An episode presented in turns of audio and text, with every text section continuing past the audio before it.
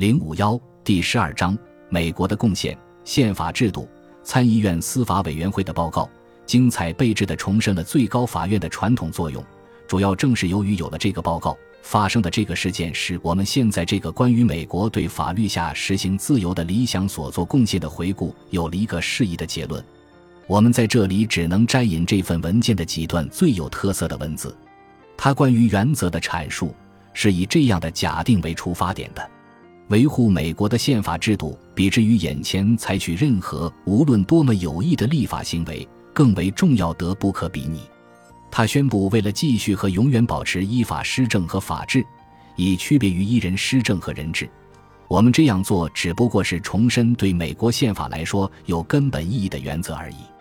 他往下又说，如果最高法院被迫对一时的经政治上的欺骗而占上风的情绪作出回应，那么。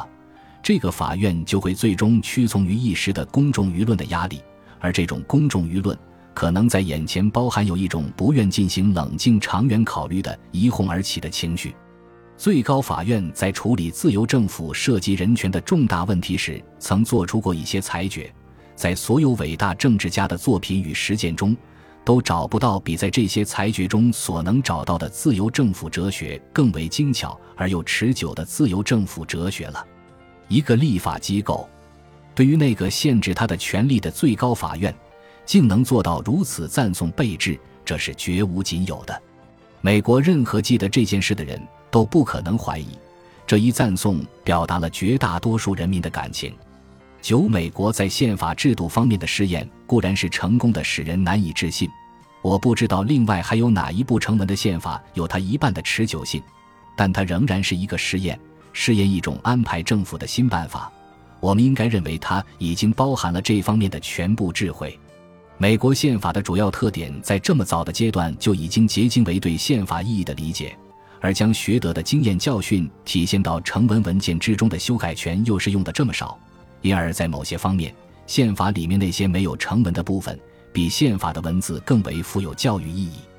无论如何，就本书的目的而言。宪法背后的那些普遍性原则，比它的任何一个具体特点都更为重要。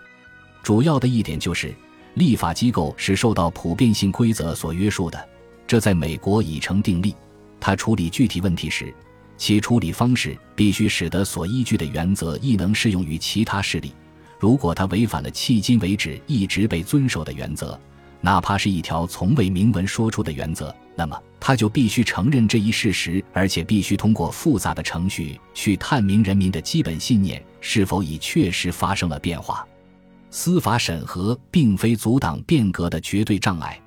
它大不了只能将过程加以拖延，并使得制宪机构必须对有关的原则加以否定或加以重申。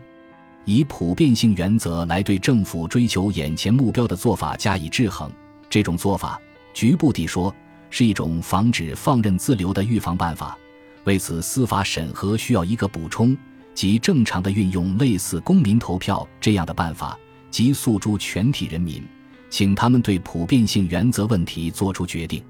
再者，一个政府如果唯有在符合事先定下的长期普遍规则的情况下，方可以对公民个人实行强制，而不能为了具体的一时的目的而实行强制。那么，这个政府是同任何类别的经济秩序都不相容的。如果强制唯有按照普遍规则中规定的方式方可实行，那么政府有某些任务就会无法进行。因此，的确去掉一切外壳，自由主义也就是宪法制度，即依法施政而非依人施政。不过这样说有一个条件。那就是我们所说的自由主义，是一九三七年在美国发生同最高法院的冲突之时那个意义上的自由主义。在当时，站在最高法院一边那些人的自由主义被攻击为少数人的想法。在这个意义上，美国人曾通过保卫住宪法，从而保卫住了自由。我们马上就要看看，在十九世纪初叶的欧洲大陆，受到美国榜样所启发的自由主义运动。如何发展到将建立宪法制度和法治当做自己的主要目标？